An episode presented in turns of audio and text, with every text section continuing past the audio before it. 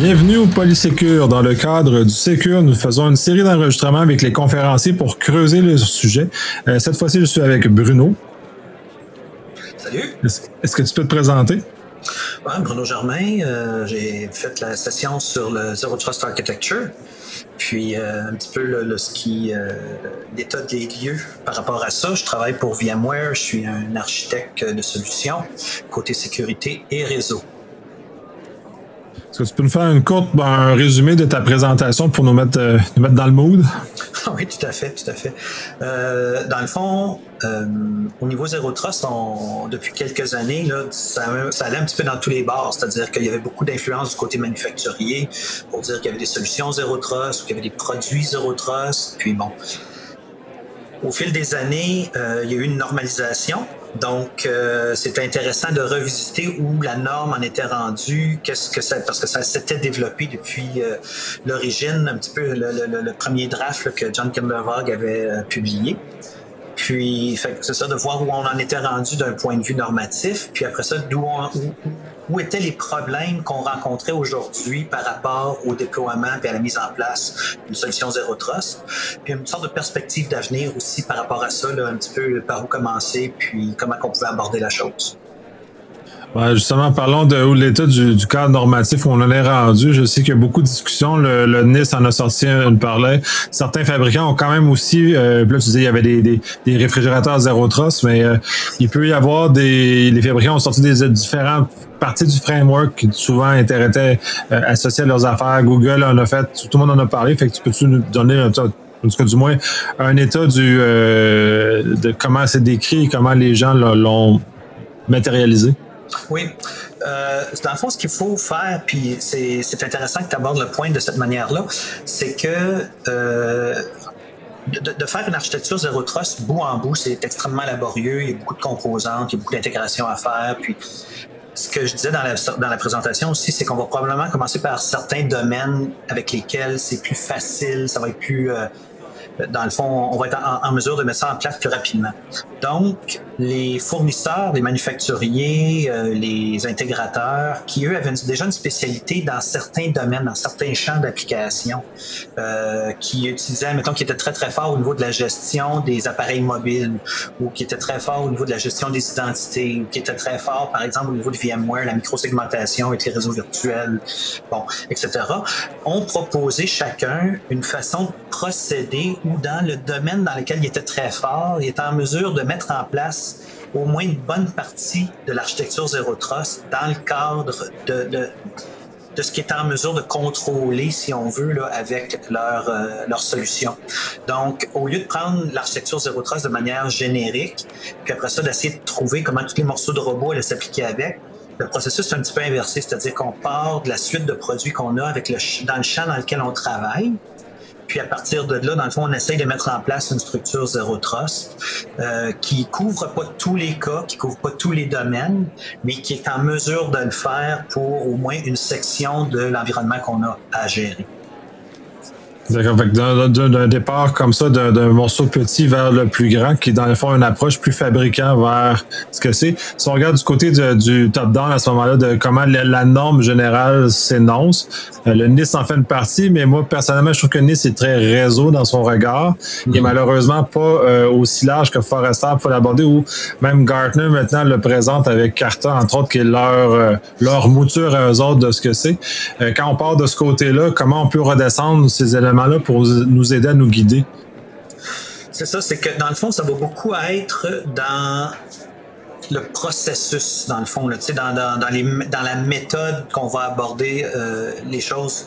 Donc, si on prend euh, certains manufacturiers, je prends par exemple comme Palo Alto, parce que bon, Jean Kennerberg y était, donc il a poussé la chose beaucoup. Euh, ben, on va aller voir sur leur site, puis ils vont proposer une démarche avec des étapes précises pour commencer à bon comment comment qu'on regarde le, comment qu'on regarde le problème, comment est-ce qu'on divise les usagers, comment est-ce qu'on divise les assets, comment on divise les services. Après ça, on pourrait aller voir euh, RSA, euh, euh, par exemple, qui eux font plus la gestion au niveau des identités, etc. Puis comment eux procèdent, puis comment ils vont la procédure ou le processus avec lequel eux abordent le problème, qui le prend plus côté de la gestion des usagers. Puis comment eux abordent ça pour essayer d'appliquer ça. Puis après ça, ben, on peut aller voir Google, on peut aller voir un Azure, on peut aller voir parce que bon, on a peut-être une partie qui va être euh, hébergée dans ces, dans ces trucs-là. Euh, partir du générique, euh, où NIST, je pense, avait un avantage par rapport à Forrester puis euh, avec Gartner que tu mentionnais, c'est que au niveau de, de, Forrester, ils ont beaucoup joué sur l'écosystème, c'est-à-dire ils ils ont, essayé de répertorier tous les gens qui jouaient euh, dans le milieu du euh, dans le milieu du zero trust. J'ai pas vraiment regardé la partie Gartner, fait que je me une petite réserve à ce niveau-là. Ce que NIST a fait, c'est que, dans le fond, euh, ils ont un, deuxième groupe qui, eux, ont pris la norme NIST, puis l'ont mis en application. Puis ils ont sorti un autre document euh, qui lui dit OK, ben voici ce que nous on a fait, puis voici comment on a procédé, puis voici les troubles qu'on a eus, puis voici bon. Donc, NIST est comme un peu la forme, la norme. Puis après ça, ben, tu as le NCCOE qui lui a pris la norme, puis qui a dit ben, c'est parfait, voici, je vais essayer de le déployer, puis voici comment le faire. Euh, donc, ça, au, niveau de partir top-down, c'est le seul truc que j'ai vu à date qui était vraiment euh, plus proche d'une méthode pour, euh, pour l'appliquer. OK, avec vraiment. Ben, de toute façon, il est beaucoup euh, plus pratique aussi, là, parce que si je regarde les, les documents de, le ça fait longtemps. J'ai lu dans genre 2008-2009 au moment où c'était pas mal sorti. Il était très conceptuel. Puis même encore à cette époque-là, là, tu disais c'est pas là mais c'est tout aussi dans la mouvance du, net, du NAC, du Network Access Control, que tout ça s'est positionné et tout ça est arrivé. Ce qui est une, dans le fond un premier balbutiement de ça. Là, il parlait de dépérimétrisation à l'époque, la disparition du périmètre. C'est maintenant qu'on va plus en info nuagique avec la dématérialisation. Fait que c'était un peu les mêmes concepts, mais bien avant leur temps. Euh, dans lesquelles sont faites. Euh, d'un point de vue, euh, parce que tu es quand même chez VMware, fait qu'on va, en profiter pour peut-être creuser cet, axe-là aussi. Le fait de la micro-segmentation et tout ça, comment tout ça vient s'articuler dans l'ensemble de ce paysage-là aussi et comment ça s'articule avec le NIS dans, dans, dans, ça?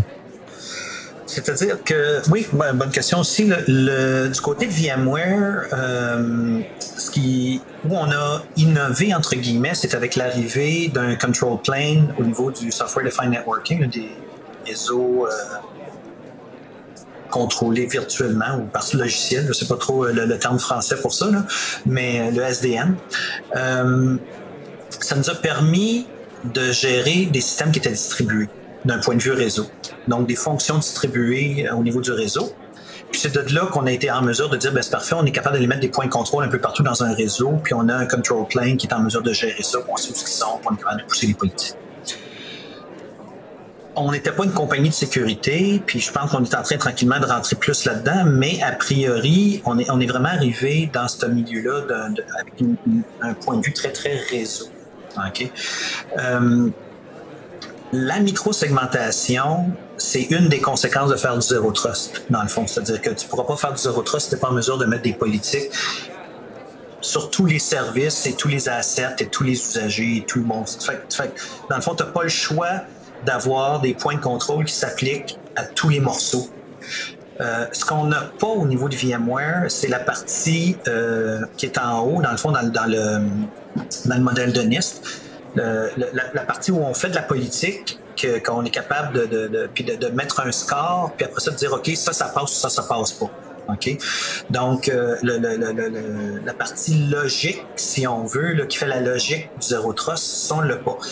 Par contre, ce qu'on a, c'est la partie qui est juste en dessous, où pour les services, surtout, d'accord, on est en mesure de venir appliquer cette politique-là. Si quelqu'un nous dit, ben c'est parfait, allez faire ça, laissez-le passer, laissez-le pas passer, ça, ça peut juste parler à ça. Ça, on est capable de le gérer. On est capable de le gérer de manière distribuée. Euh, avec l'addition de Carbon Black, qui est un, produit qui faisait de la gestion de, des appareils des usagers, les assets dans la terminologie de NIST, ben, on est aussi capable d'aller faire le contrôle puis d'aller étendre le control plane sur ces appareils-là aussi. Donc, on n'a pas nécessairement la partie usagée, OK, comme telle. On est capable de faire les assets, on est capable de faire les services, mais ce que ça nous prend, ça nous prend la logique qui vient s'asseoir par-dessus pour venir euh, implanter les, la, faire, prendre la décision puis nous dire de laisser passer ou pas passer cette logique-là, puis justement dans ta présentation, tu faisais des liens sur le fait que tout ce scoring-là, un, est différent d'un fournisseur à l'autre, de ceux qui le font, parce qu'ils le font pas tous. Euh, est-ce que tu as des exemples de comment ça fonctionne? Et d'ailleurs comment ça va s'interopérer? Parce que tout le volet d'interopération dans le cas de, la solution de VMware est très importante parce qu'elle dépend d'un autre d'une autre plateforme pour l'aider à être d'une efficacité utile pour le Zero Trust? Exact. Le, je vais, essayer de la répondre en, deux parties. Euh, la première partie, c'est que une microsegmentation, même sans le zéro trust, si elle est bien faite puis le control plane est bien déployé, finir asseoir la logique dessus par après puis dire ben, au, lieu d'avoir des règles qui sont statiques c'est le, contrôleur zéro trust qui va venir maintenant interagir. Euh, c'est déjà un bon, un bon, euh, une bonne place de départ. C'est-à-dire, c'est pas quelque chose que tu vas avoir à défaire, c'est pas quelque chose que tu vas avoir à, repenser. Ok, tu vois, euh, c'est pour ça que Chase Cunningham, puis j'en parlais un petit peu dans le dans la présentation, euh, dit que dans le fond, un des points de départ d'un point de vue réseau où commencer, c'est vraiment faire de la microsegmentation dans un, dans un modèle de least privilege. Là. Puis à partir de là, mais ben, tu peux pouvoir, tu vas pouvoir tranquillement bâtir puis t'en aller vers du zéro trust sans avoir à tout scraper tes périmètres et compagnie, et puis tout avoir à recommencer. Mais ça, ça répond pas à ta question d'interopérabilité. Fait que si je reviens à la notion d'interopérabilité, euh, pour le moment, il n'y a pas de ligne directrice. C'est d'ailleurs un des sujets que j'abordais dans la présentation en disant que cette interopérabilité-là, en ce moment, les, un coup qu'on a établi une zone de trust euh, avec du zéro trust dans un domaine, puis admettons que j'irais dans, mettons, Google, Azure, on-prem, identité versus d'autres façons de faire. Euh, parce que l'engin qui est dessus pourrait dire, ben moi, euh, je donne un exemple, je pars de 100, puis à toutes les fois que je rencontre pas certains critères, ben je, descends le score. Puis en bas, en haut du score, euh, en haut de 80 tu passes, mais en bas de 80 tu passes pas. Euh, il y a des cloud providers que c'est l'inverse, c'est l'addition des trucs qui font en sorte que tu peux te retrouver à 500, 600, etc. Puis pour tel service, ben, il y a un score. Si tu passes pas 600, tu peux pas accéder au service. Et puis pour l'autre service, ben, c'est 400, mettons. Donc là, à quelque part, on se retrouve dans un problème. C'est pas tant de dire le, le, le, c'est pas tant de dire euh, comment je fais pour interfacer, parce que ça, au niveau bon, que la requête passe, que, le paquet se promène, que, je dise ben, c'est Bruno qui veut connecter à tel service, ce, ce boulot est assez simple. C'est comment représenter, par exemple, un, un, domaine de trust au complet, puis dire que tous les services à l'intérieur de ça ont le même peut-être niveau de trust pour parler dans un autre domaine, admettons. Puis, est-ce que c'est vrai? Est-ce que je peux faire ça? Ou est-ce que je me mets à risque à faire ça? Bon, etc. Puis, il faut vraiment que j'identifie chacun des éléments à l'intérieur d'une zone de trust avant de traverser. C'est tous des enjeux qui, en ce moment, là, les gens réfléchissent à ça. On n'a pas de réponse. Euh, puis, on n'est pas. Euh, à ma connaissance, du moins, il n'y a pas d'implantation de, de, commerciale de ça. J'en ai pas vu plus, fait que je, suis pas plus au courant d'une implantation commerciale, mais je suis intéressé de savoir parce que d'ailleurs, là, tu fais beaucoup référence aux fournisseurs info numériques comme étant les principaux joueurs en, zéro trust parce que eux, c'est facile, ils maîtrisent l'ensemble de leur infrastructure, donc c'est pour eux autres qu'il y a une certaine facilité à ça. Euh, c'est la transportabilité entre le sur-site et l'info numérique est d'autant plus difficile. Et comme on vit dans un univers multi-nuage, parce que de toute façon, c'est illusoire de dire que tous nos services vont être dans un des fournisseurs, la probabilité veut qu'ils vont être probablement dans plusieurs fournisseurs. Donc, le, le, le, le manque d'interopérabilité entre ces fournisseurs-là est d'une certaine complexité d'ailleurs. Et euh, le labeling, là, tu fais référence aussi au niveau de, de micro-segmentation, ce qui est la force de VMware au niveau du centre de données. Euh, y a, une façon de transporter, puisque là on parlait d'identité, mais vous êtes un peu absent de ce domaine-là en tant que tel, mais ce domaine-là aussi est important. Est-ce que l'identité est redescendue dans vos euh, équipements ou encore là, c'est un élément qui dans la considération de design, il faut considérer que c'est autre chose qui va effectuer ça. C'est vraiment niveau réseau. Ben, euh, selon le service que je te dirais en ce moment, je prends par exemple euh, les solutions de, de bureaux virtuels à distance, du VDI. Euh, la nature même du service fait que la personne doit s'identifier. Il y a un identifiant tout de suite au niveau de la personne. C'est pas comme euh, juste un password ou juste un token ou peu importe. Il, y a, vraiment un usager, puis peu importe, il peut s'identifier par certificat, il peut s'identifier de, une foule de façons. Mais le processus commence avec un usager. Donc, en partant de ce principe-là, euh, la notion d'avoir, mettons, des service accounts ou d'avoir toutes sortes de, de, moyens qui sont plus info-nuagiques de nature, si on veut, fait que l'intégration dans un, dans un cloud ou dans un environnement de type cloud, qu'il soit local ou pas, est beaucoup plus simple. À cette heure, dans ce scénario-là, on peut réutiliser euh, le fait, comme par exemple bon, avec la solution VDI de, VMware, le Workspace ONE et compagnie, on peut au niveau microsegmentation faire le lien. Okay? On, le fait.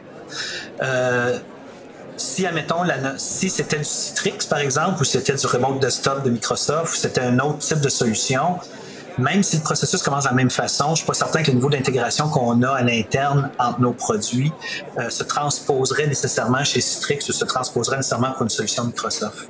Est-ce qu'il y aurait des, à ce moment-là, des, soit via des API ou autres, moyens de, de faire ces liens-là? C'est probable, mais encore une fois, il n'y a rien a rien qui a priori existe pour faire ces trucs-là. Ouais, ben, tout le monde en parle, mais personne. Euh, en fait, c'est, à, la, à la blague, ça, c'est genre, je réfrigérateur zéro trust. Euh, la réalité, c'est qu'on est dans une panoplie de, de composants autonomes qui le font et que, en tout cas, je n'ai pas entendu d'effort d'un consortium de fabricants qui ont, convenu d'un protocole de dialogue entre leurs composants zéro individuels. Donc, effectivement, ça présente des défis. Ça présente des défis d'architecture parce que la réalité, c'est qu'on est rarement dans un environnement monolithe. Euh, la réalité, c'est euh, c'est rare que juste un seul fabricant, même si le fabricant aimerait ça le seul, la réalité, c'est jamais ça. Euh, cette compétition-là aussi amène des meilleurs produits. Il faut, faut, faut en faire euh, mention. Donc, euh, c'est tout qu'un défi, ce genre de choses-là. Euh, dans le normatif, vois-tu des choses qui pourraient guider davantage, justement, d'aider cette intégration-là où on est encore vraiment laissé à soi-même, puis de, trouver un bon architecte? mon impression, c'est qu'on est encore pas mal laissé à nous-mêmes, malheureusement. le où, je pense qu'il y a beaucoup d'espoir en ce moment, c'est que que ce soit les équipements, que ce soit au niveau euh, de solutions virtuelles, que ce soit au niveau du cloud, euh, la notion d'interagir avec un service via des API est en train de se normaliser. Ça, ça, ça va. C'est que, à la limite, tu pourrais programmer un, firewall, un IDS d'un point de vue réseau. Tu peux programmer une microsegmentation chez nous. Tu pourrais programmer euh, des identités, toutes sortes de trucs puis tout, faire ça via euh, API. OK? Euh, ce qui laisse dans le fond, euh, présager, je te dirais, de possiblement venir assir un genre de, contrôleur qui comprend les API de différents, de, différents manufacturiers, comme genre des plugins, si on veut. Là.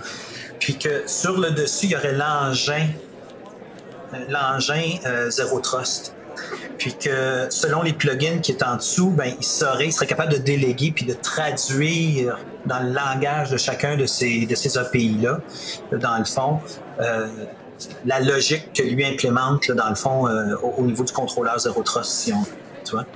Ça, à mon avis, c'est vers ça qu'on va tranquillement s'enligner.